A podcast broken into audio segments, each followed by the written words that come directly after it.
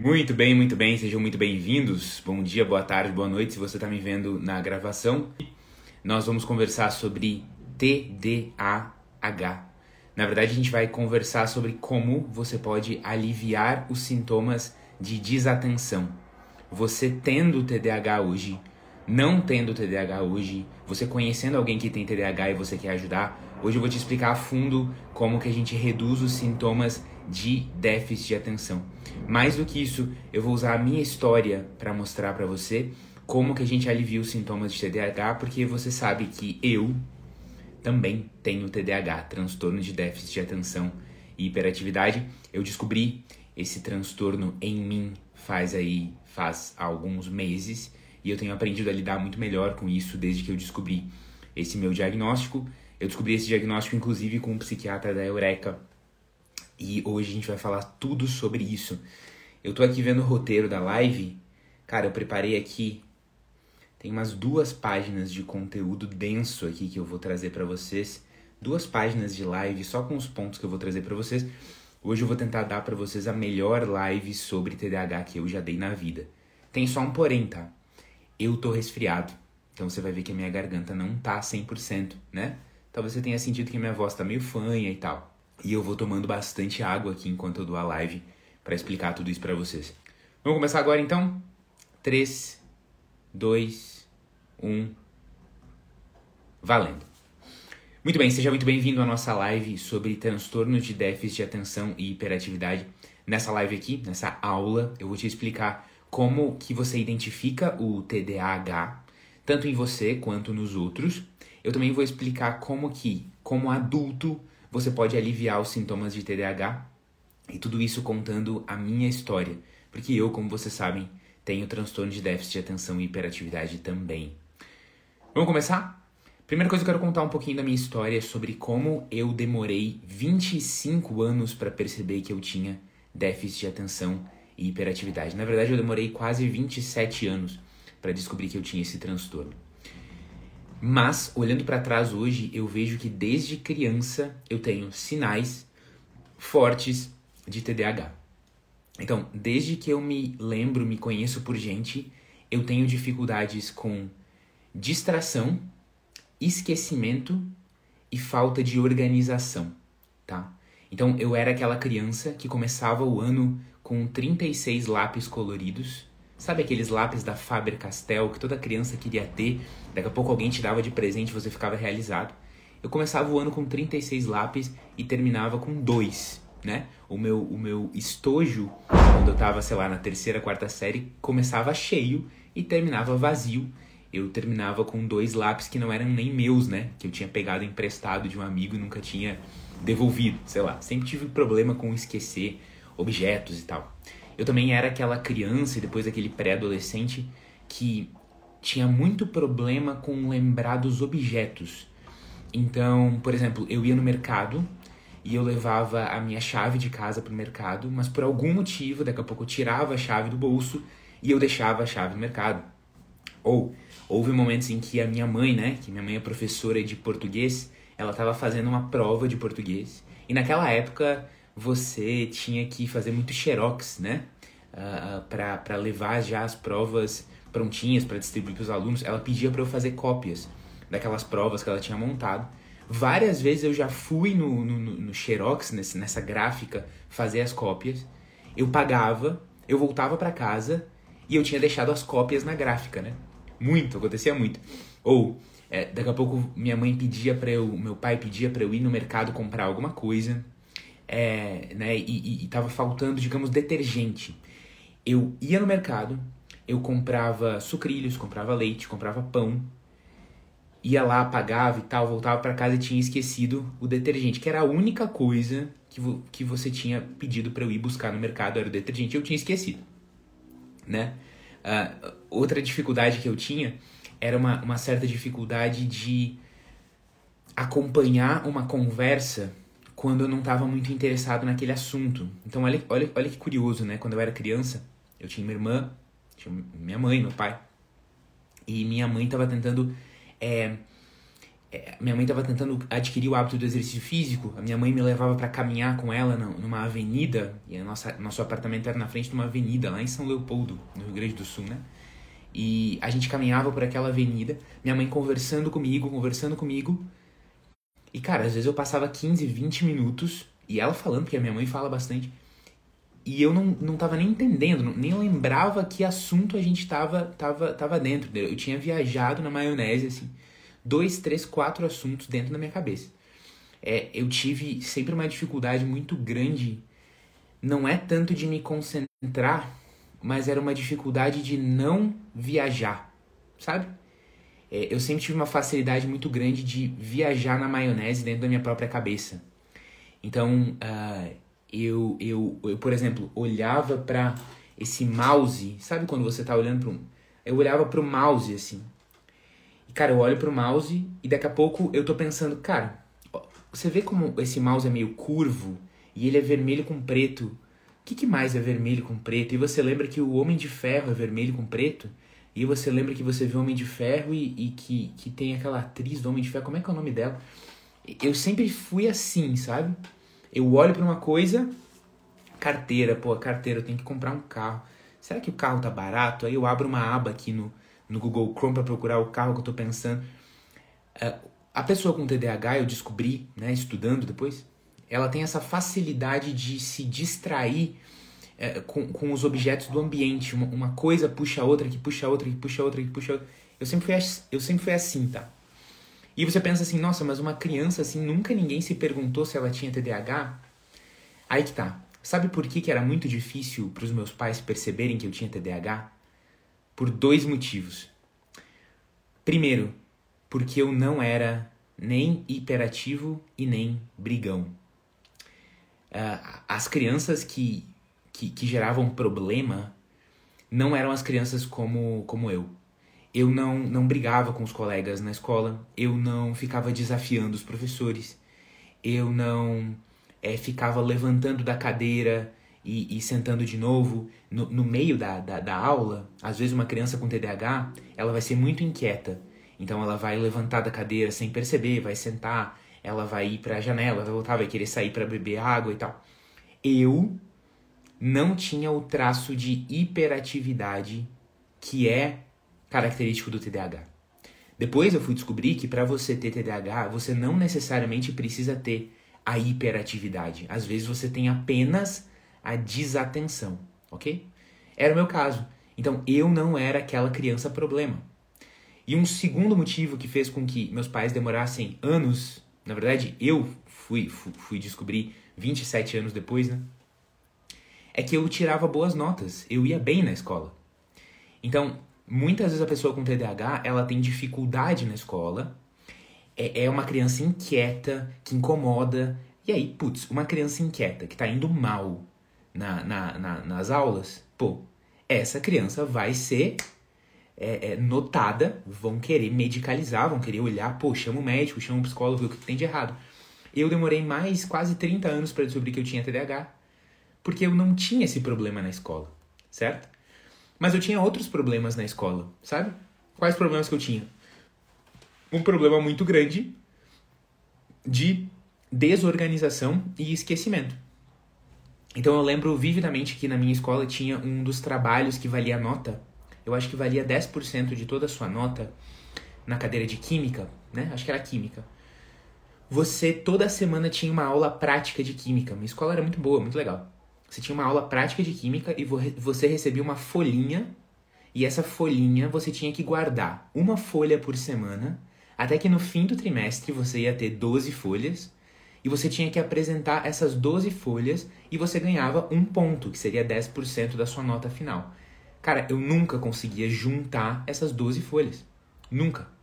Eu chegava no fim daquele trimestre e tinha cinco folhas, porque as outras sete foram parar no lixo ou, uh, sei lá, foram parar numa pasta esquecida, ou eu tinha é, é, desenhado alguma coisa atrás e, sei lá, botado no lixo, lixo depois.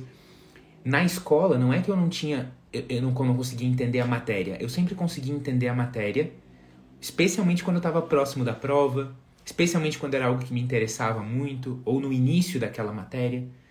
Mas, cara, você me pedia para organizar alguma coisa, juntar 12 folhas de papel é, para, sei lá, para organizar um trabalho. Eu tinha problema de desorganização e tinha também um problema de procrastinação. Então, especialmente quando era um trabalho muito chato, eu deixava para a última hora, certo? Tudo isso que eu tô falando aqui não é necessariamente um sinal exclusivo de que você tem TDAH. Toda criança normal deixa as coisas para a última hora de vez em quando também, certo? Mas isso é um padrão que se você começa a perceber em vários ambientes da sua vida, por vários anos, em vários contextos diferentes, começa a ficar óbvio que sim, existe um problema. Certo? Beleza, como que eu fui então descobrir que eu tinha TDAH? E o que, que eu faço hoje para aliviar esses sintomas? Vamos lá. Conforme eu fui crescendo, eu fui aprendendo jeitos, jeitos de compensar o meu TDAH. Certo? E na verdade, galera, todo mundo que tem TDAH, mesmo antes de receber esse diagnóstico, começa a descobrir formas de compensar a sua falta de atenção. Então, por exemplo, eu é, desde que eu descobri a existência do café, da cafeína, eu tomava muito café. E, e, e, a verdade é que pessoas com TDAH, elas têm uma predileção, elas têm uma preferência por drogas estimulantes, certo? Então você vai ver que se você pega uma pessoa com TDAH que tem algum vício em drogas, raramente vai ser uma droga alucinógena ou uma droga relaxante, vamos dizer, uma droga meio, meio relaxante, né, no caso da maconha, ou uma droga alucinógena, um, LSD, uma coisa assim. Geralmente essa pessoa ela vai ser viciada em drogas que te estimulam, por exemplo, a cafeína, a nicotina, que depois que você fuma, você fica mais ligado, né? É, a cocaína, a anfetamina e assim por diante. Ou seja, naturalmente quem tem TDAH, mesmo quem não tem um diagnóstico, vai tentar compensar essa desatenção de várias formas. Você pode tentar compensar com as substâncias que você toma, você pode tentar é, é, compensar com os ambientes que você frequenta, com como você organiza a sua vida e assim por diante. Como é que eu compensava?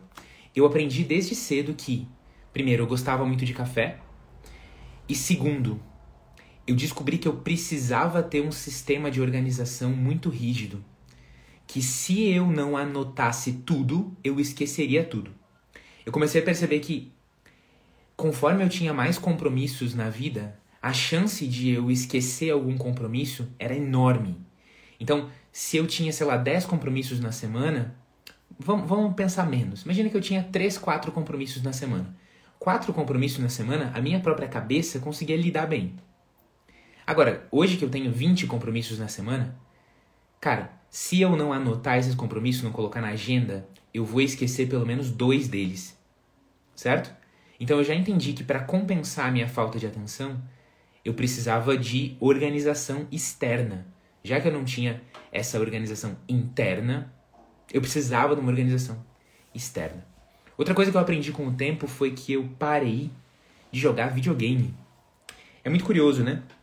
as pessoas com TDAH, elas são muito, muito, muito mais vulneráveis a essas experiências hiperestimulantes, como videogame, como pornografia, do que pessoas sem TDAH.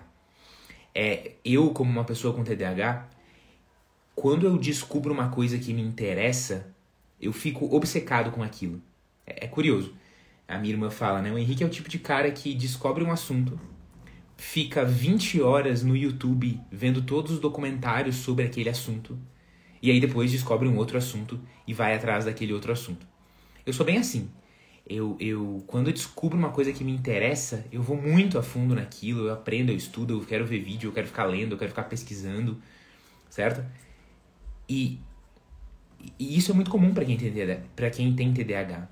O que acontecia quando eu jogava jogos, especialmente jogos online, RPG, então na minha época, para quem lembra aí, né, eu jogava Tibia, eu jogava Ragnarok, eu joguei Gunbound, eram jogos assim da minha época que os meninos jogavam, algumas meninas também, né, mas no geral eram os meninos. E eram jogos competitivos, que você tinha um personagem, que você ia subindo de nível naquele personagem. E a verdade é que quando eu estava envolvido num jogo desses, eu só pensava nesses jogos 24 horas por dia. Eu acordava 6, 7 da manhã, abria o computador e ficava jogando. Eu parava uh, uh, quando era hora de almoçar, porque me forçavam a parar, e depois eu voltava e ficava 5, é, 6 é, horas jogando, né? Graças a Deus os meus pais eles conseguiram limitar isso, é, esse consumo para mim. Mas a verdade é que é, eu aprendi com o tempo que se eu não parasse, se eu simplesmente não parasse de jogar videogame, aquilo ia virar o centro da minha vida, né? Então eu tive que banir isso da minha vida. Graças a Deus hoje eu encontrei coisas muito mais interessantes do que videogame para fazer na minha vida, né? Mas foi uma adaptação que eu fiz por causa do meu TDAH. Muito bem, gente. Agora eu vou falar para vocês tudo o que eu faço hoje para tentar aliviar os meus sintomas de TDAH.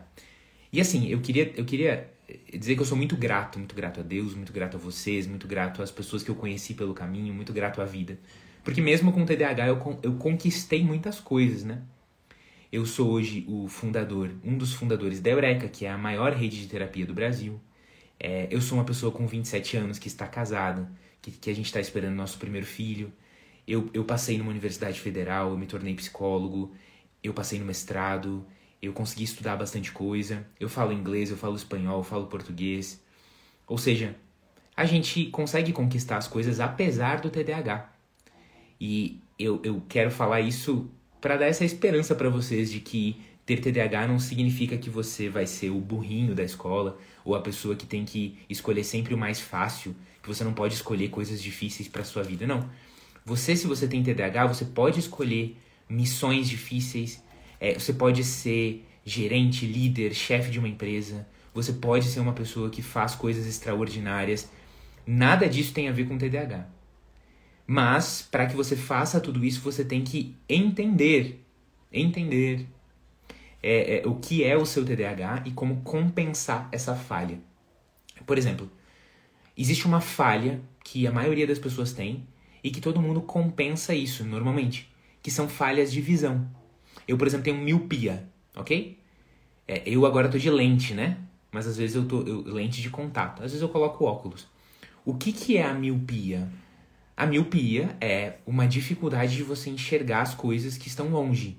Por quê? Por causa da, da mudança da pressão interna do seu olho, do formato do seu olho, olho, né? Ou seja, é um desvio natural que você tem. O que acontece? Você coloca o óculos e o óculos, ele compensa o seu desvio natural. Então você tem um desvio natural que te põe para baixo e aquele óculos compensa e te põe para cima e pronto, você funciona como qualquer outra pessoa. Eu hoje consigo enxergar as coisas, a vida acontecendo tão bem quanto qualquer outra pessoa, porque eu tinha um defeito no meu olho, eu tenho um defeito no meu olho, a miopia, eu coloco as lentes e as lentes corrigem esse defeito. OK? É por isso que você não precisa ter medo de ter TDAH. Basta que você entenda que você vai precisar colocar um óculos ou vários óculos, que são essas ferramentas para você compensar a sua falta de atenção. Ter TDAH não é um sinal de que você não vai conquistar grandes coisas na vida, você vai conquistar muitas coisas na vida se você entender a sua condição. Beleza? Vamos entender a nossa condição então? O que, que é o TDAH? Eu vou trazer para vocês seis pontos breves sobre o que, que é o TDAH. Primeira coisa que você tem que entender sobre TDAH é que TDAH não tem a ver com inteligência. Existem pessoas com TDAH super inteligentes, existem pessoas com TDAH que têm uma inteligência média, existem pessoas com TDAH que têm uma inteligência baixa, e isso não tem a ver com a presença ou a ausência do transtorno. TDAH não tem a ver com inteligência. No entanto, como a pessoa tem dificuldade de atenção, pode ser que mesmo ela sendo inteligente, ela vá ter dificuldade de absorver uma matéria, por exemplo, que ela ache chata, que demora um tempo para você entender e cair a ficha daquela matéria, e assim por diante. Agora, se TDAH não tem a ver com inteligência, tem a ver com o quê? TDAH tem a ver com desatenção e com procrastinação. Mas TDAH não é só Vou reformular essa frase. A pessoa com déficit de atenção consegue se concentrar nas coisas. É mentira essa ideia de que a pessoa com TDAH não consegue se concentrar. Não. A pessoa com TDAH consegue se concentrar. só que ela tem uma dificuldade de se concentrar em coisas que não sejam urgentes ou que não sejam do interesse dela. Isso significa que quando você tem TDAH, você consegue se concentrar muito bem, desde que ou aquela coisa seja urgente, o prazo está chegando e, e o último prazo é hoje, ou em segundo caso, você consegue se concentrar quando aquilo te interessa muito. Eu dei o um exemplo para vocês antes das paixões que eu tinha quando eu era pré-adolescente ou criança sobre assuntos, né? Então eu me fissurava em origami, e aí eu aprendi tudo sobre origami. Tudo entre aspas, né? Aprendi tudo que eu achava na internet. Eu me fissurava num jogo e eu estudava a fundo aquele jogo. Eu conseguia manter a minha atenção para estudar sobre origami ou sobre o jogo? Claro que sim, porque aquilo me interessava muito. Eu também, quando estava chegando o último prazo das provas, eu conseguia me concentrar. Por quê? Porque a pessoa com TDAH consegue se concentrar quando tem um assunto urgente a ser resolvido. É, a pessoa com TDAH ela tem uma concentração, como todo mundo, que é aumentada quando o estresse também aumenta. Então você sabe que quando a água tá batendo na bunda, né? E você é, é, é, você tá prestes a ter que entregar um trabalho ou ter que, que, que cumprir um prazo, você tem uma capacidade muito maior de se concentrar. Isso é a adrenalina, né? E o cortisol subindo no seu sangue, que são hormônios e neurotransmissores que nos deixam focados naquele problema. É aquela adrenalina da pressão. Beleza? Isso funcionou para mim e sempre funciona para as pessoas com TDAH ou um super interesse ou uma super pressão. Beleza. O TDAH é mais comum em homens ou em mulheres? Ou não tem diferença entre gênero? Na verdade, o TDAH é muito mais comum no sexo masculino. Os homens têm três vezes mais TDAH do que as mulheres. Uh, meninos têm três vezes mais TDAH do que meninas. Uh, não existe uma explicação clara para isso hoje, uh, mas é importante que você, que é mãe de menino, fique atenta. Assim, que, assim que você for mãe de menina, ou se você for mãe de menina, também tem que estar tá atenta, mas, obviamente, você vai encontrar esse padrão mais nos meninos. Por fim, nem sempre existe hiperatividade junto com a desatenção. Como eu dei o meu exemplo para vocês, eu era uma criança extremamente desatenta com as coisas que eu achava chatas ou difíceis ou normais, mas eu não era hiperativo. Eu era uma criança que não estava inquieta, que não interrompia as outras o tempo todo e assim por diante. Você vai ver que a, a criança hiperativa, que tem desatenção e hiperatividade, ela vai mostrar essa hiperatividade socialmente tá? Então vou dar três sintomas para vocês. A criança hiperativa, primeiro, ela fala bastante. Então você vai ver que ela fala e um assunto vai grudando no outro, e ela fala, fala, fala, fala, um assunto vai grudando no outro, e às vezes ela para e não percebe, ela não consegue voltar pro fio da meada. Voltar para, pera, qual raciocínio que eu tava tendo mesmo? As crianças com TDAH são, são bem assim fala, fala, fala bastante, às vezes não sabe, parece que não entende quando que tem que parar de falar e vai pulando de um assunto para o outro. A criança com TDAH também, com frequência, interrompe os outros. É, é uma criança que você está falando e, e, e, ela não consegue se segurar. Eu também percebo com as crianças com TDAH com quem eu, eh, que eu já lidei, né? Eu, por acaso já dei aula para crianças e algumas delas com TDAH essas crianças elas têm mais facilidade de falar palavrão também, especialmente os meninos. Por quê? O palavrão geralmente é uma palavra que a gente tem vontade de falar, mas a gente percebe o ambiente que a gente tá e faz o quê? Segura. Não, pera, não, eu não posso falar isso aqui, né? A criança com TDAH, você vai ver que ela solta mais palavrões é, do, que, do que a média das crianças, porque ela não tem essa, ela não consegue exercer tão bem essa função de segurar o impulso, certo? Então, um dos sinais também é, é quanto palavrão a criança fala. Quanto palavrão o adulto fala, é, é, aí varia muito da, da cultura, do contexto. Eu não acho que é um bom sinal pra gente, pra gente analisar, tá? Mas no caso da criança, sim. TDAH é genético ou TDAH é uma construção social, algo do ambiente. As pesquisas hoje indicam que o TDAH ele é, vamos dizer assim, 80% resultado da genética e 20% um resultado do seu ambiente, da, do seu contexto familiar, do seu contexto de amizades e tal. Para vocês terem uma ideia, tá? Eles fizeram um estudo analisando a prevalência de TDAH em gêmeos univitelinos, homozigóticos, correto?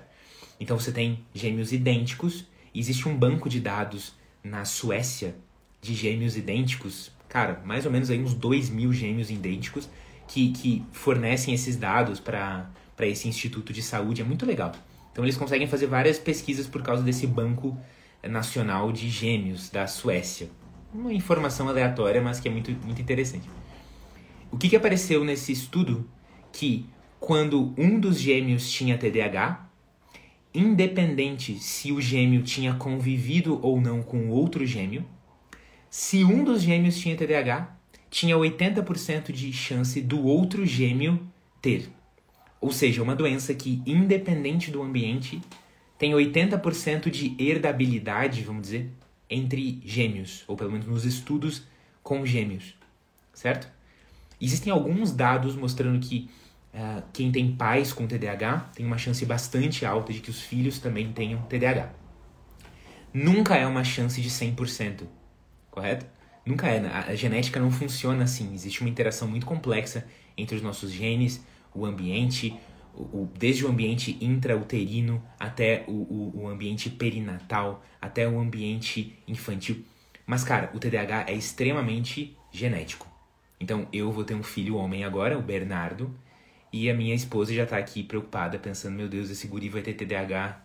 Como é que eu vou ajudar esse menino a não ser tão maluco que nem o pai, né? Então, TDAH é algo bastante genético. Vamos lá. Como é que eu faço hoje, eu, Henrique, para lidar com o meu TDAH? Eu trouxe aqui coisas da minha experiência do dia a dia que eu espero que ajude você. E todas essas coisas aqui são baseadas nos estudos que eu fiz sobre TDAH e também em tentativa e erro, ok? E são mais ou menos sete hábitos.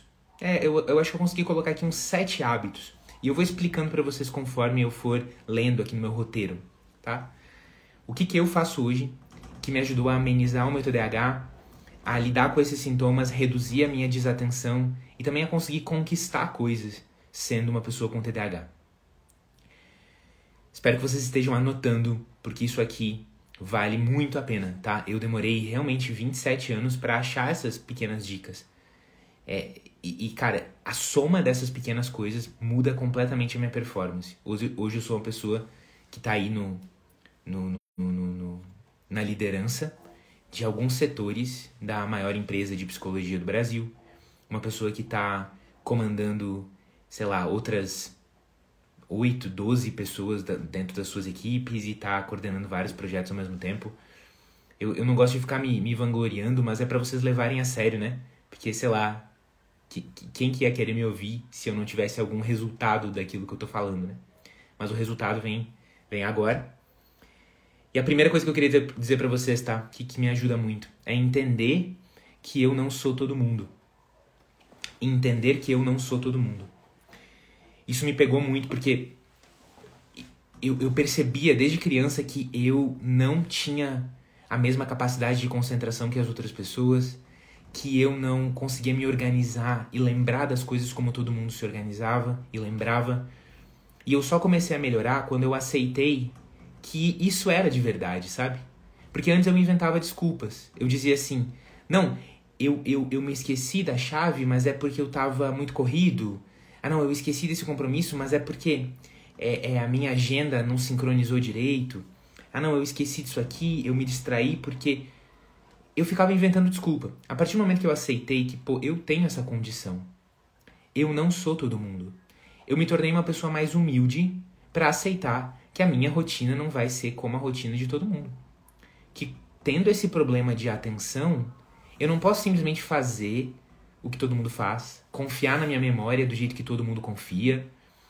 Eu, eu, eu, eu, eu, eu preciso aceitar que eu vou ter que usar umas estratégias que, que alguma pessoa pode olhar para mim e pensar assim, nossa, mas que coisa ridícula. Você coloca um alarme para lembrar de uma coisa que você recém combinou e que vai acontecer daqui a umas horas. Para que isso, cara? É só você lembrar. Para mim não é só você lembrar. Eu não consigo, eu tenho essa dificuldade, então tem que colocar esse alarme. Primeiro passo então é você aceitar que você tem esse problema e você vai ter que usar soluções que os outros vão achar meio ridículas, mas que vão te ajudar. Começando com o seguinte: eu sou muito rígido com horários de sono e rotina de sono. Porque eu percebi ao longo do, do tempo que quanto pior eu dormia, mais desatento e triste eu me tornava. Eu percebi que quanto mais problemas de desatenção eu tinha, também mais próximo da depressão eu ficava. Eu não conseguia fazer as coisas e ficava deprimido e chateado comigo mesmo, minha autoestima diminuía. Às vezes, quando eu cometia algum erro por desatenção, eu virava piada no meio da, da galera. Já virei piada pra, pra minha esposa, pros meus pais, pra minha família, pros meus amigos. E a pessoa com TDAH, quando ela vira piada por causa da sua desatenção, a gente tenta brincar junto, mas é muito sofrido, sabe? Porque uma coisa é você fazer uma piada com a pessoa e, e aquela pessoa, ela, ela é tranquila com aquilo, ela, tipo, conhece aquele defeito, sabe que você tá exagerando. Mas quando faziam piada comigo por causa do meu esquecimento, eu me sentia muito envergonhado. Porque eu pensava assim, putz, eu sou assim mesmo, né? Que saco, eu não queria ser assim. Que droga, eu odeio isso. Eu não queria que as pessoas pensassem assim de mim, sabe? Até hoje eu fico assim, putz, eu não queria que a minha esposa me achasse um cara desatento.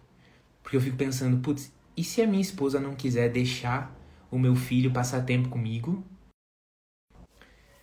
e se ela não quiser deixar, deixar o meu filho passar tempo comigo porque ela acha que eu vou esquecer ele no carro, ou porque ela acha que eu não vou conseguir cuidar do meu filho direito, essas coisas mexem com a gente, sabe? Então, é, é, é, eu percebi que quanto mais eu descuidava do meu sono, pior era a minha atenção no dia seguinte.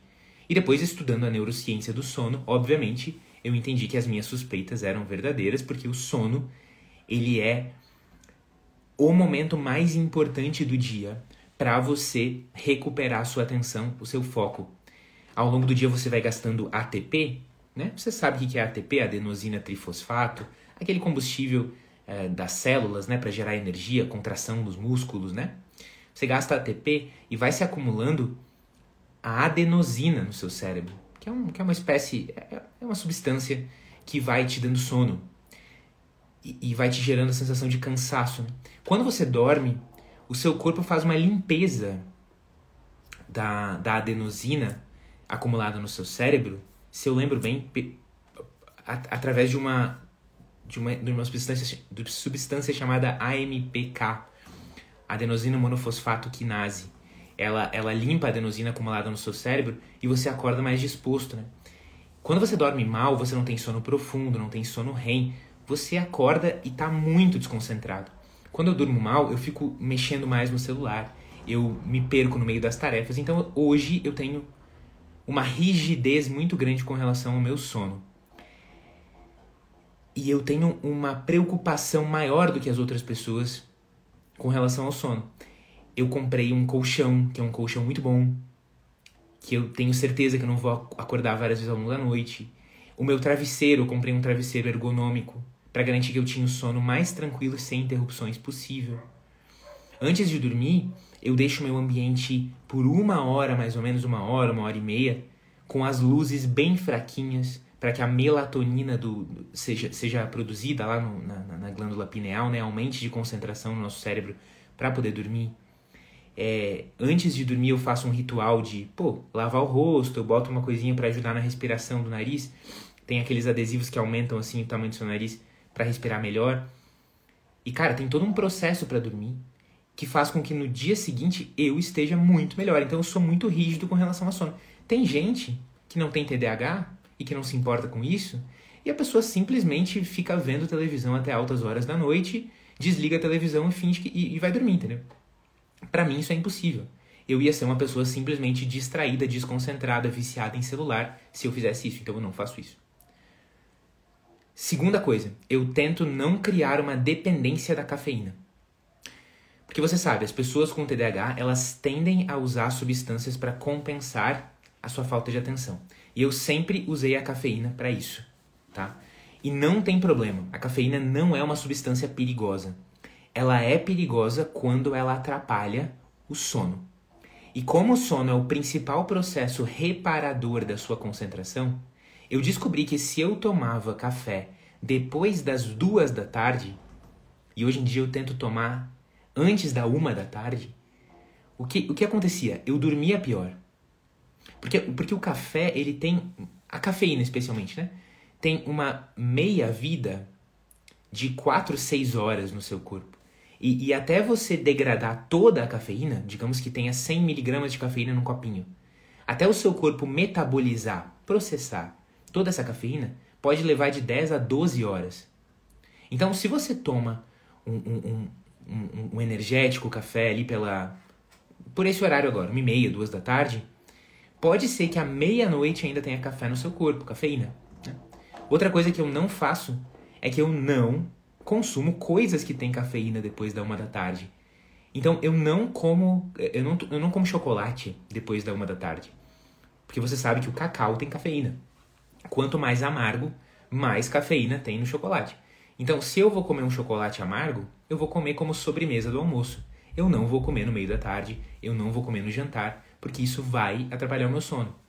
Da mesma forma, eu não tomo energéticos depois do meio-dia, depois da uma da tarde. Eu não vou tomar é, chá preto, chá verde depois da uma da tarde, porque essas coisas todas têm cafeína.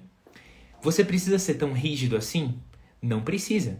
Mas eu tenho TDAH. E eu preciso fazer coisas que as outras pessoas não fazem para compensar a minha falta de atenção. Beleza? Agora, uma terceira coisa que mudou minha vida foi ter um sistema de organização rígido e centralizante. Eu coloquei aqui, centralizante. Todas as minhas tarefas ficam no mesmo lugar e todos os meus compromissos ficam no mesmo lugar. Eu percebi que a partir do momento que eu tivesse mais de uma lista de tarefas, mais de um lugar onde eu coloco os meus compromissos, eu ia me perder. Eu ia me perder, eu ia passar mais tempo tentando entender onde é que está a tarefa do que fazendo, e isso ia dar problema. Eu centralizo todo o meu dinheiro em uma única conta também, porque me facilita na, na, na organização financeira, e eu organizo todos os meus gastos num cartão de crédito. Ou seja, eu percebi que para mim que sou uma pessoa que não consegue lidar com muitos projetos ao mesmo tempo, o que mais me ajuda é centralizar. Então, onde está o dinheiro? Está em uma conta. Onde estão os meus gastos? Estão em um cartão. Onde estão tá as minhas tarefas? Estão em um lugar. Onde é que estão os meus compromissos? Estão em uma agenda. E o que eu faço? E o que eu faço para lidar com tudo isso é que quando eu centralizo tudo numa única agenda, numa única lista de tarefas, numa única conta, eu não preciso duvidar de mim mesmo e tentar pensar assim, onde é que eu coloquei? Será que tá tudo aí? Será que será que não tá em outro lugar? E eu não me perco, entendeu? E por fim, é, é as ferramentas que eu uso, né? Para centralizar as minhas tarefas, eu uso tudo no ClickUp. ClickUp. Podem procurar, é de graça para uso individual, né? Eu centralizo todas as minhas tarefas ali, eu coloco o prazo, eu coloco é, quem é o responsável pela tarefa, coloco uma descrição da tarefa. E para organizar os meus compromissos, eu uso a agenda do Google. A agenda do Google é legal porque você pode instalar no celular, você pode deixar no seu computador e você pode criar avisos. Então ela avisa para você meia hora antes do seu compromisso, ela te manda um SMS até ou uma notificação, tal. Mesma coisa com o ClickUp, ele coloca os prazos e, e dentro do ClickUp, que é essa ferramenta de tarefas que eu uso, você vai na home page do ClickUp e lá na home ele centraliza todas as tarefas em um único lugar. Então, para mim, eu percebi que centralizar é o caminho. Quanto mais eu centralizo a minha organização, deixo tudo numa única central de comando, menos confusão eu tenho na minha vida. Da mesma forma, toda vez que eu quiser anotar uma tarefa, eu não preciso pensar onde que eu vou anotar eu anoto no meu único sistema de organização. Se eu tenho que anotar um compromisso, eu não preciso pensar onde eu vou anotar. Eu anoto no meu único sistema de compromissos. Perfeito? Eu gosto muito dessa ideia de foco e de centralização porque a pessoa com TDAH, e na minha humilde opinião, todas as pessoas deveriam ser assim porque economiza memória RAM, economiza a memória da sua cabeça. Beleza? Deveriam fazer isso também. Eu já falei para vocês que eu também, pessoalmente, é uma escolha que eu faço. Eu não jogo videogame. Eu também não assisto a pornografia. É, a, além de que, eu, de, de, eu, de que eu, pessoalmente, acho pornografia uma coisa errada. Eu acho que é um mercado que faz mal, tanto para quem consome quanto para as atrizes envolvidas, que muitas vezes são vítimas de, de tráfico humano. Enfim, eu acho errado. Mas não apenas por isso, eu não jogo videogames, eu não assisto a pornografia. Porque eu sei que, como uma pessoa com TDAH, nós temos uma tendência, nós temos uma tendência a se viciar facilmente nessas coisas. Em videogame, em pornografia, em séries, etc. Eu, da mesma forma, não vou me excluir do mundo e nunca assistir nenhuma série, por exemplo, ou nunca jogar nenhum videogame. Eu não vou me excluir totalmente, porque série e daqui a pouco um videogame pode ser importante pra, pra amizade ali, né? Com um amigo meu jogar uma coisinha, com, com a minha esposa assistir uma série. Mas eu evito porque eu sei que tem um potencial muito mais viciante para mim do que para outras pessoas. E de novo, você pode perguntar, mas que exagero? Pois é. Para você que não tem TDAH pode ser um exagero. Para mim, que preciso cuidar da minha atenção de um jeito especial, não é um exagero, é só a minha vida normal acontecendo. Beleza? Por fim, mais duas últimas coisas. Eu tento fazer exercício físico pela manhã e pela manhã eu tento pegar o máximo de luz natural possível. Como vocês podem ver, eu tô aqui, inclusive trabalhando do lado de uma janela, né? Por que eu trabalho do lado de uma janela? Porque existe uma relação direta entre a luz natural que você consegue visualizar ao longo do dia, que bate na sua retina, e o quanto de energia e ânimo você tem, incluindo o quanto de concentração você tem. Isso é uma coisa que melhorou muito para mim recentemente é, estudando sobre o impacto da luz natural sobre os hormônios e os neurotransmissores, eu entendi que eu preciso estar tá em contato com a luz do sol, a luz natural, o máximo possível. Isso não significa que eu vou ficar o tempo todo pegando luz, me queimando no sol, né? Mas que eu vou estar tá sempre com o céu podendo ser visualizado. É muito mais sobre visualizar a luz. Não precisa pegar sol na pele, mas que, que a luz do sol bata na sua retina mesmo que você esteja na sombra. É bizarro, né? Mas a gente aqui agora que está em São Paulo, em Guarulhos, a gente tem saído para caminhar com a cadelinha dos meus sogros, a Sorriso. Ela é uma cadelinha muito fofa, uma vira-lata que sorri. Ela faz assim, né? Com, com o dente. E a gente tem caminhado com ela de manhã e à tarde, no finzinho da tarde e no início da manhã. Né? O sol está nascendo, o sol está se pondo. E, cara, é impressionante o efeito que pegar luz de manhã tem na nossa, no nosso ritmo de vida, na nossa animação, no meu foco, na minha produtividade. Quando eu estou em um ambiente escuro, e eu vou dizer para você que a maioria dos nossos ambientes hoje em dia no mundo moderno é um ambiente escuro. As luzes artificiais que ficam no topo dos nossos quartos são muito fracas. Quando eu estou num ambiente escuro, eu fico cansado e eu não produzo bem. Eu preciso de luz natural. Então, as pessoas vão olhar para mim e vão dizer assim, Henrique, mas que bizarro, cara, você é, você é o maluco da luz natural, você fica sempre procurando uma janela para ficar perto da janela e ficar, ficar trabalhando perto da janela. De manhã você tem que ficar olhando pro céu lá, lendo alguma coisa na varanda. Por que isso, cara? Olha, eu sei que é estranho para você, mas eu que tenho TDAH preciso desses cuidados, entendeu? Eu preciso aumentar a minha capacidade de focar, eu preciso estar tá no, no, no topo da minha performance porque o topo da minha performance é a performance normal de uma pessoa, sacou? Porque se eu deixar a, a, a laissez-faire, assim, faça o que quiser, eu vou ter uma performance ruim. Então eu descobri que eu tenho que ser mais rígido com essas coisas. Beleza? E o exercício físico pela manhã é algo que eu faço também, justamente com essa intenção de aumentar a minha concentração pela manhã. Por quê, gente? Quais são os dois principais hormônios envolvidos na sensação de estar acordado e alerta, pronto para fazer uma coisa que exige atenção. É o cortisol e a adrenalina. A adrenalina, produzida pela glândula adrenal, que fica acima dos seus rins. O cortisol é, é um hormônio também que fica num pico durante a manhã. E agora eu esqueci quem que faz o cortisol. Se é a adrenalina ou se é outra glândula. Você que é da fisiologia aí, me lembra onde é que o cortisol é feito? O cortisol que, que, que, que, que, que corre no sangue, no caso, né? É, enfim, o cortisol ele gera um pico de atenção e de alerta de manhã, assim como a adrenalina. E se você facilita o seu corpo entender que, que, que, que tá na hora de gerar esse cortisol, adrenalina, você pode aumentar ainda mais é, a, a, capacidade de concentração de manhã. É adrenal também, né? Eu sabia, cara. Sabia. É adrenal também. Perfeito. Uh, quando você faz exercício físico, o estresse do exercício físico, porque o, o, exercício físico nada mais é do que um estresse físico, um esforço físico, uma, uma, uma espécie de ir além do seu limite, né? Você estimula a produção de adrenalina e estimula a produção de cortisol. Os dois na glândula adrenal aí, muito obrigado. Certo? Você também vai estimular a produção de, de, de cortisol e adrenalina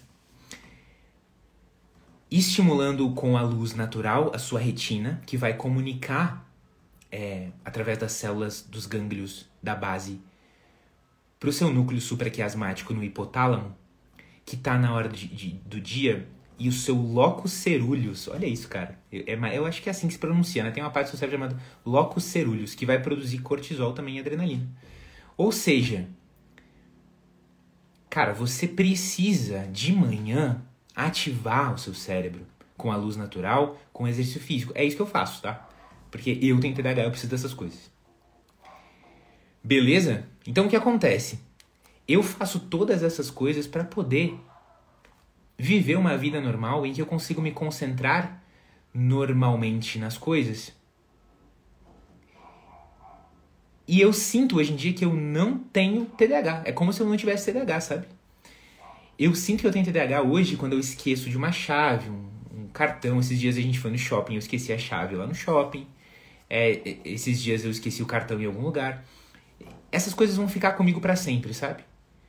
Mas quando eu olho para minha rotina, é como se eu não tivesse mais TDAH. Porque eu consigo sentar, produzir o meu trabalho, porque todas as minhas tarefas estão centralizadas num lugar. Eu consigo atender aos meus compromissos porque todos eles estão centralizados num lugar. Eu consigo fazer exercício porque o meu exercício é sempre do, no mesmo lugar, do mesmo jeito. Então eu, eu injetei rotina na minha vida e a minha organização externa compensou a minha falta de organização interna. Beleza? Então é, é esse o desafio que eu quero colocar para vocês hoje. Como que a sua organização externa pode ajudar a melhorar a sua organização interna? Se você tem diagnóstico mesmo de TDAH, uma das coisas que você vai poder fazer é experimentar com remédios. Ritalina, Venvance, Concerta, são os remédios que geralmente são testados um por vez para quem tem TDAH até achar qual que funciona melhor para você. Beleza? Você inclusive pode se consultar com o psiquiatra da Eureka, dando uma olhada no link que tem no perfil do nosso Instagram. E quando você usa esses, esses medicamentos, Ritalina, Venvance, Concerta, é como se você colocasse um óculos, né? Eu falei, eu tenho dificuldade de ver, eu tenho miopia. A miopia é uma distorção na minha visão. Eu compenso essa distorção usando óculos. O óculos corrige a minha distorção. A Ritalina, o Concerto, o Venvance, eles são como óculos. Você vai colocar e eles vão regular, eles vão corrigir a distorção que você tem na sua cabeça, da sua falta de atenção. Porém, se você é uma pessoa com que não tem TDAH diagnosticado e toma Ritalina, isso pode ser como você colocar um óculos sem ter um problema de visão. É, você até sente que alguma coisa aconteceu, mas você vai enxergar pior. Você vai sentir dor de cabeça, você vai ter problemas, entendeu? Então a Ritalina, o Venvance o Concerta, eles nunca devem ser usados sem receita, porque não funciona corrigir um problema que você não tem. Isso gera um monte de problemas colaterais, inclusive pessoas que usam Ritalina, Concerta, Venvance, tem mais problemas com disfunção erétil, né? A famosa impotência. Tem problemas com dormir, tem problemas com motivação. Por quê? Porque estão usando sem a supervisão de um psiquiatra. Eu imagino que não, não é isso que você queira para sua vida, né? Beleza. Eu vou fazer mais para frente uma live explicando os mecanismos pelos quais a Ritalina, o Concerta, o Venvance funciona. Funcionam. Mas basicamente eles funcionam tentando aumentar a concentração de dopamina no seu cérebro, né? é, é, porque a dopamina é um neurotransmissor envolvido na concentração, na motivação, na percepção de recompensa e tal. E parece que as pessoas com TDAH elas têm receptores diferentes para dopamina. É, é, alguns dizem que as pessoas com TDAH têm mais transportadores de dopamina, que são umas proteínas que tiram a dopamina da fenda sináptica. Uh, ou eles dizem que a pessoa com TDAH ela tem receptores de dopamina mais tolerantes à dopamina. Enfim, tem várias hipóteses, mas a gente sabe que tem a ver com dopamina, né? E a Ritalina, o Venvance e o eles fazem isso.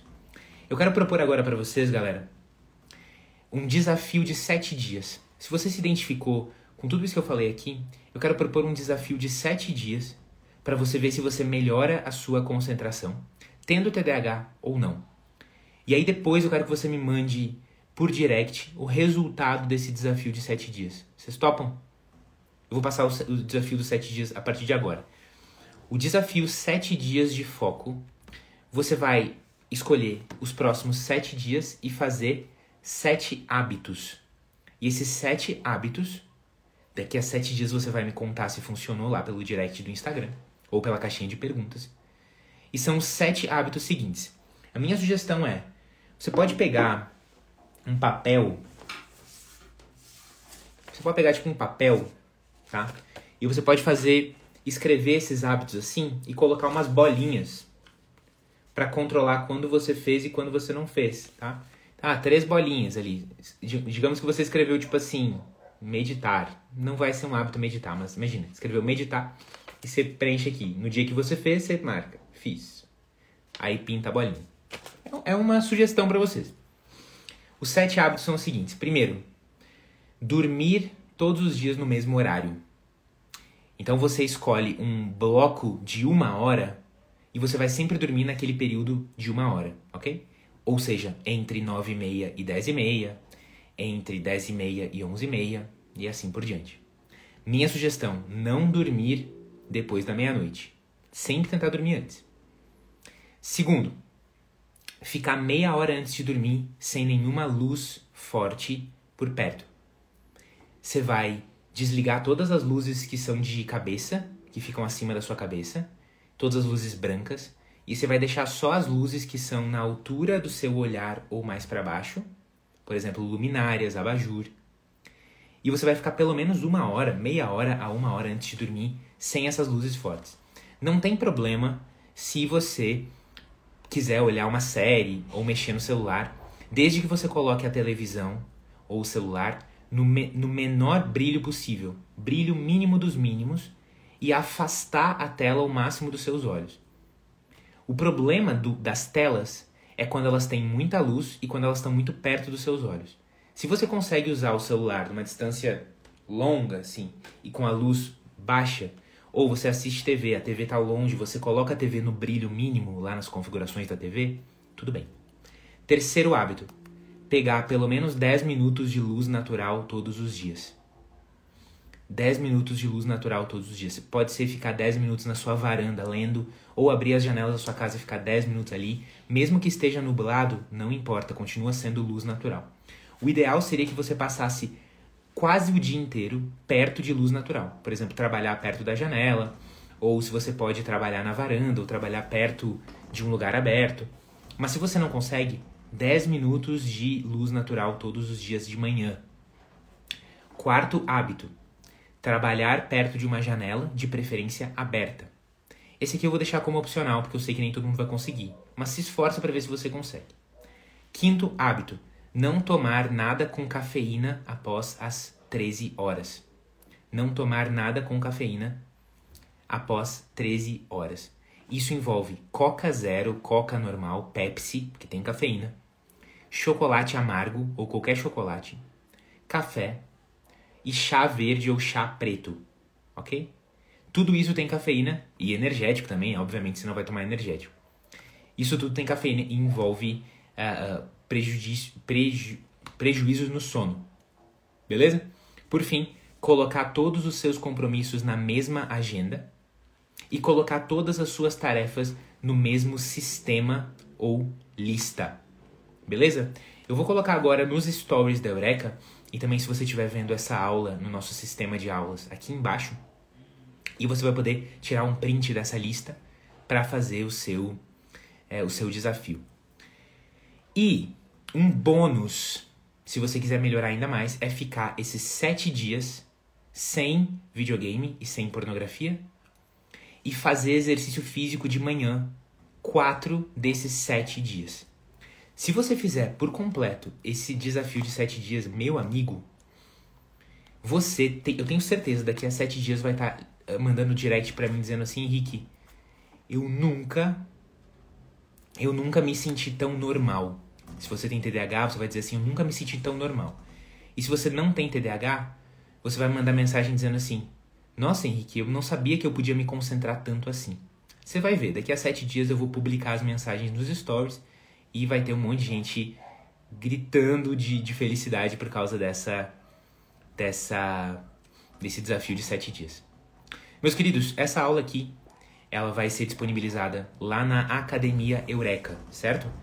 Eu vou deixar ela disponível por 24 horas e depois ela vai lá para Academia Eureka, que é a nossa nosso banco de aulas, o nosso baú do tesouro das aulas, das melhores aulas da Eureka, e que custa basicamente o preço de um hambúrguer. Ela custa R$19,90 por mês no plano anual. Beleza? Se você quiser tiver, se você quiser, se quiser ter acesso a essa aula, a essa aula e muitas outras nesse mesmo estilo, é só você assinar a Academia Eureka por esse precinho bacana.